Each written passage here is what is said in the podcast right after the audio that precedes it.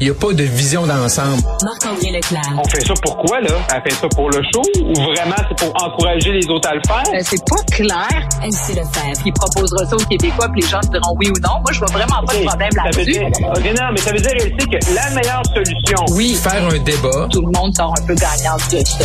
La rencontre, Lefebvre, Leclerc.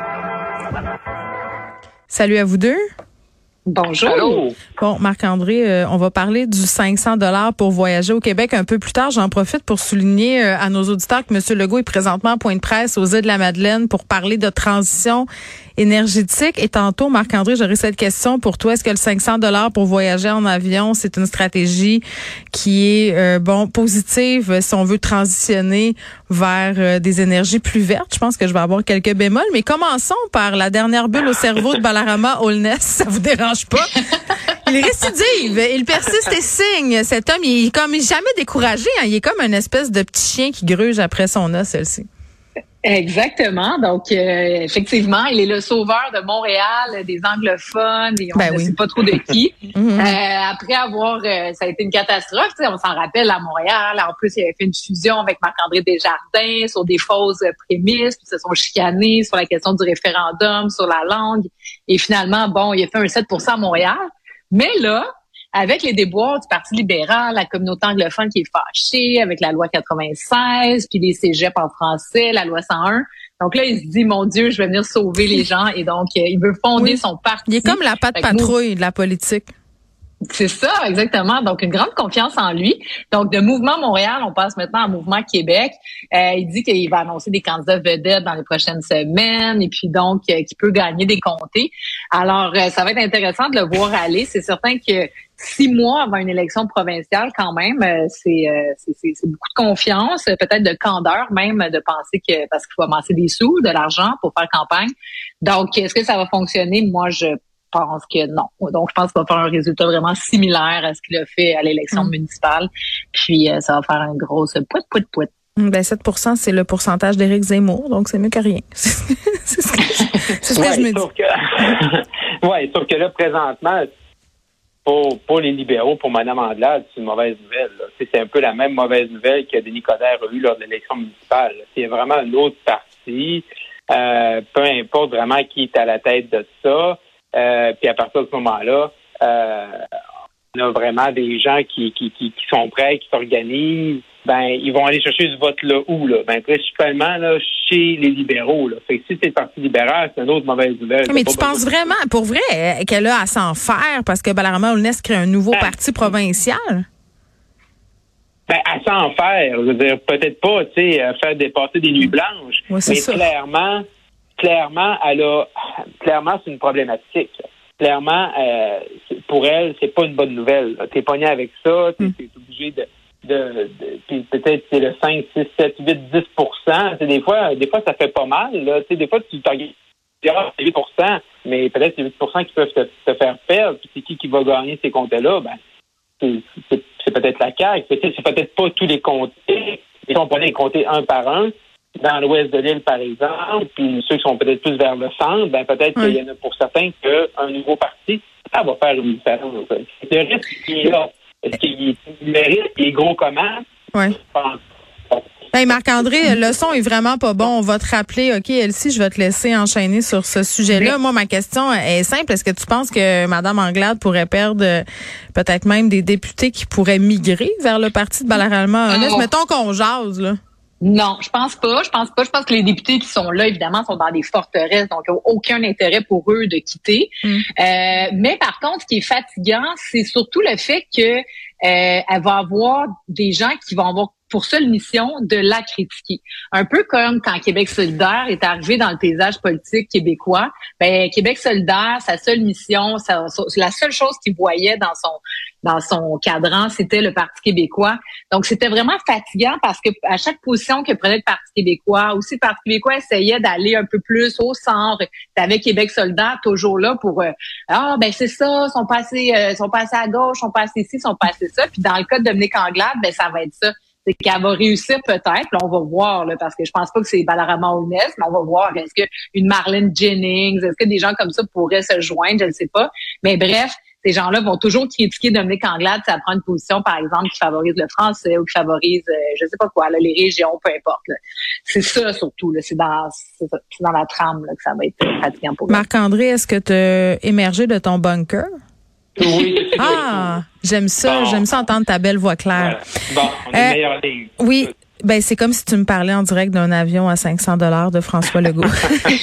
non, mais écoute, grosse annonce euh, hier là. Évidemment, euh, ça paraît bien, ça jette la poudre aux yeux. Tu te dis, puis moi comme fille, puis écoute, tu, tu, vas aussi, je pense, te reconnaître combien de fois j'aurais donc voulu aller voir mes parents au Saguenay? J'avais juste deux jours, puis que l'avion, ça avait juste aucun bon sens. C'était tellement cher, c'était impossible pour moi de me payer un billet, par exemple, à 900 dollars pour faire Montréal-Bagotville.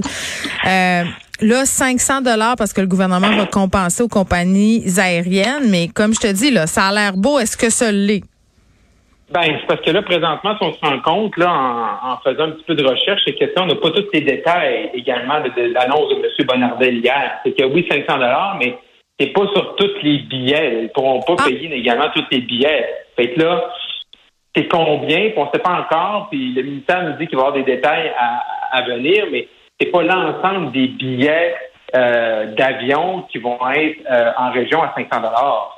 Ça aussi, ça amène. Ah, c'est les petits euh, caractères en bas du contrat qu'on a peut-être ben pas lu. C'est ça. puis là aussi également, ce qu'on sait, puis moi dans, mon coin, Robert Val Alma, il y a des coopératives qui voulaient lancer là euh, attirer les transporteurs, tout ça, puis eux, ils seraient euh, pas touchés là-dessus. Fait, fait dans le fond, là, c'est pas c'est pas la panacée, là. Puis on le sait, parce que tu peux pas non plus financer chaque billet. Il faut c'est pas illimité. Puis même si le transport aérien interrégion se, se développe, ben tu ne pourras jamais payer tout le monde. Fait, oui, ça a l'air bien. Là. Dans le fond, un peu ce que le gouvernement nous dit, c'est prends ton 500 dollars que tu vas recevoir sur ton rapport d'impôt, puis mets sur un billet d'avion pour aller voir euh, euh, les gens dans, en région Québec mais je suis pas certain que les détails là. Ben il y avait ça. oui. Ben t'as raison. Puis il y a la faisabilité du truc. Si moi par exemple je veux trimballer mes trois enfants, ça commence à faire cher. Euh, le périple en plus rendu là-bas, mettons que je vais aller, je sais pas moi, je dis n'importe quoi sur la côte nord cet été. Ben il faut toujours bien que je me loue une voiture en arrivant. Est-ce que vous avez vu le prix des locations de voitures? C'est quand même quelque ben chose en ce moment. Puis il faut que la côte nord. Puis là je suis pas en train de dire que la côte nord a rien à m'offrir. C'est pas ça. Mais tu sais, pour payer ce prix-là, il faut qu'il y ait quelque chose de l'autre bord. On s'entend-tu? Oui. Et puis en plus, si tu vas à Côte-Nord, comme tu dis, tu vas avoir ta liberté avec une voiture rendue sur place. Il n'y a pas de métro, là. Non, c'est ça. Peut-être tu vas pouvoir apporter une tente roulotte, une tente, une, tu sais, je sais pas importe pour faire du camping avec des enfants. Fait que, tu sais, c'est pas plus avancé, là. Mm. Tu sais, c'est surtout des, des voyageurs, tu sais, qui sont là pour la business. Ou comme tu dis, des fois, c'est un court périple. Tu as un décès dans ta famille, tu aimerais ça prendre l'avion au, lieu d'y aller en auto, tac, tac, tac, il y a quelqu'un mm. là-bas qui, qui, te donne un livre pour aller au, salon funéraire, par exemple, voir ta grand-mère qui est malade au moment de ta famille, mais pour partir en voyage, en vacances pendant deux semaines à la Côte-Nord, c'est pas le meilleur moyen non plus. Elsie, euh, ta fibre écologique a dû certes être titillée par cette annonce-là. Non, mais pour vrai, j'entendais d'autres commentateurs de l'actualité dire euh, ben une personne en avion, c'est le même résultat qu'une personne en voiture. Donc si on est cinq en avion, c'est cinq voitures. Donc autant être cinq dans une voiture. Ouais, je comprends. Là, c'est sûr que bon, euh, l'avion c'est très polluant. En même temps, je veux dire, découvrir les régions du Québec, voyager, euh, moi, je suis pas rendue là, là dans ma fibre euh, écologiste. Là, dans ah, le sens que je pense que ben non, moi ça j'assume euh, cette partie-là.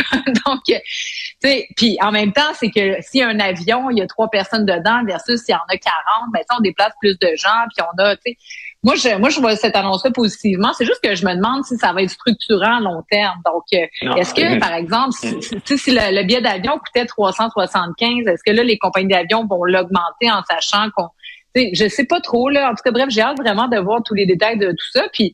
500 dollars, je sais pas si c'est moi qui, tu sais, c'est comme quand on va au restaurant, les prix ont augmenté, puis des fois on a l'impression qu'on est peut-être resté dans les années 2000, mais ça reste cher. Moi aussi je trouve ça, mais ben, exactement. Moi aussi je trouve ça, puis surtout quand on voyage en famille, tu te dis, c'est ça. Tu sais, 500 dollars, euh, tu peux aller à bien des endroits pour ce prix-là en avion, euh, exemple des tout inclus. Là, je veux dire, ça c'est plate à dire, ben, mais c'est quand même la réalité. Puis entre tout inclus, où t'as tout, euh, où t'as de la plage, euh, des attractions pour les enfants Euh, c'est plate à dire, mais, au niveau d'être structurant, je suis assez avec vous autres là-dedans. là. La réponse, Oui, ça a l'air d'être non. Là.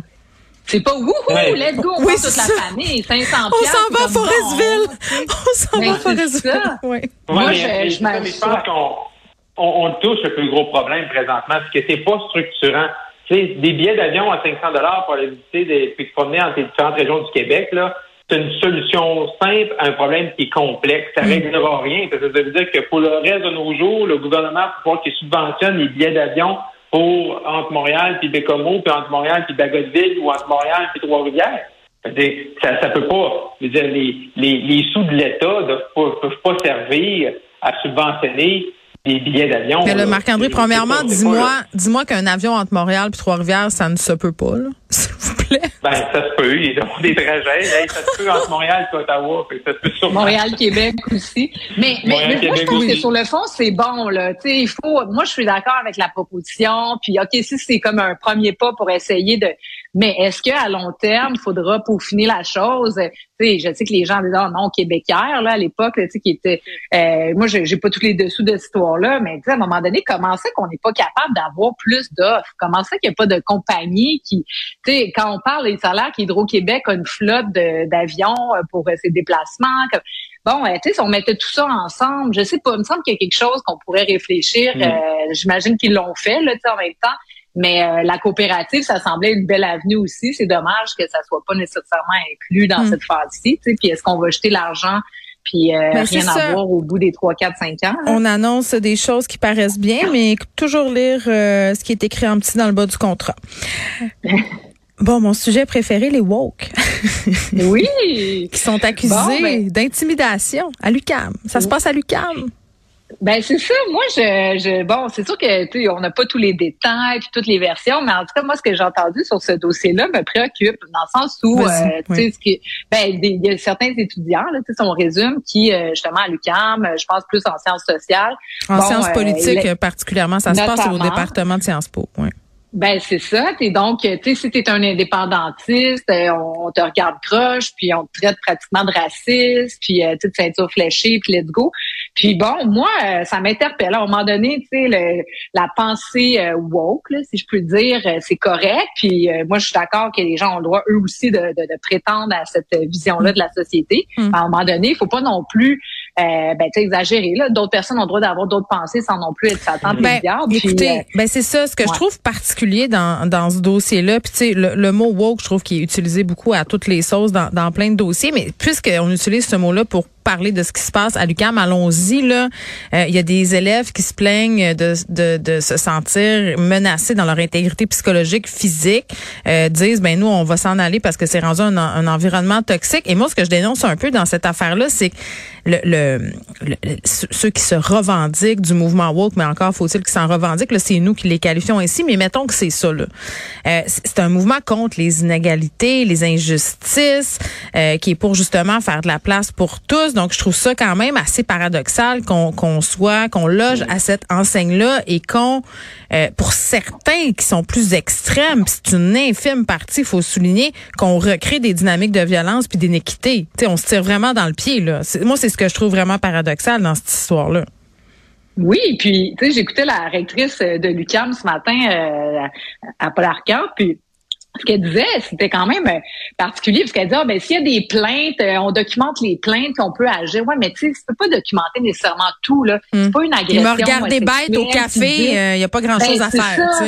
Exactement. Euh, Il a levé les yeux quand j'ai posé ma question sur si, sur, c'est vraiment un climat spécial. Puis si ça devient toxique, je trouve que c'est très préoccupant. Je ne sais pas exactement comment il faut euh, régler Mais ça. c'était comme ça de mon temps. Hein. Moi, j'en jasais avec Benoît Dutrisac hier. Moi, je me rappelle d'un temps où j'étais membre des assos étudiantes à l'UQAM. Puis, tu sais, si t'osais émettre une critique ou si t'étais pas euh, justement aussi intense que d'autres euh, à certains niveaux, ouais. écoute, t'étais l'ennemi à abattre. Il y a eu, il y a eu de l'intimidation, il y a eu du vandalisme dans certains bureaux euh, étudiants où justement on, les gens disaient ben ils sont pas assez ci, sont, sont pas assez ça. Et ça, je trouve que c'est tellement contre-productif quand tu veux faire des changements, de stigmatiser certaines personnes, c'est au lieu d'essayer euh, de, de parler avec eux autres, de les écouter, de les entendre, de dire ben si tu penses pas comme moi, votant, t'es l'ennemi. Je veux dire, je, je- je ne comprends pas. Mais encore là, je suis pas dans, je suis pas dans ce dossier-là. Je trouve par contre qu'au niveau des directions d'université, Puis Marc-André, tu, tu, tu, enchaîneras là-dessus si tu le veux bien, mais je trouve qu'il y a une certaine mollesse. On attend beaucoup avant de sortir, avant d'agir. Il y a une espèce de clientélisme que je trouve pas de bonne loi. Non, tu as raison que les têtes dirigeantes ont un peu de la misère. À, on dirait c'est comme dans comme s'il y avait bon, le, mot à la mode, le nouveau paradigme. On dirait qu'est-ce qui se passe dans leurs murs, dans leurs universités, ils ont de la misère à le contrôler. C'est mm. autant que il y a des mots qu'on peut plus utiliser, il y a des, il y a des, des conférences, il y a des sujets qu'on peut plus aborder, ils sont pas là pour défendre non plus, supporter les professeurs, les professeurs, les professeurs. Non, mais ils sont jamais là, ils sont jamais nulle part. C'est ça, ils sont jamais là pour défendre personne. Ben, ils peuvent bien dire, on va documenter, mais tu documentes quoi? Puis après ça, un coup, tu documenté, puis tu archivé tout ça dans ton bureau, tu fais quoi avec? Mm. Mais c'est encore une fois le manque d'accompagnement. On n'accompagne pas les profs dans cette fameuse question du N-word auquel tu faisais allusion. Il y a des profs qui auraient besoin d'encadrement, de comprendre le contexte, euh, pour le pourquoi du comment. Puis là, on laisse des étudiants à eux-mêmes, puis des étudiants qui payent en passant, là, qui ont le droit d'aller à l'école dans un, plus que le mot safe space est à la mode, utilisons-le, de s'en revendiquer de cet espace sécuritaire-là. Oui, puis en plus, les professeurs, comme tu dis, euh, eux aussi sont, sont, sont pris là-dedans parce que euh, effectivement, si jamais ils interviennent, eux aussi peuvent se faire euh, euh mettre des, des, évaluations négatives, etc. Donc, c'est vraiment un climat vraiment particulier. Mais il y a un désengagement.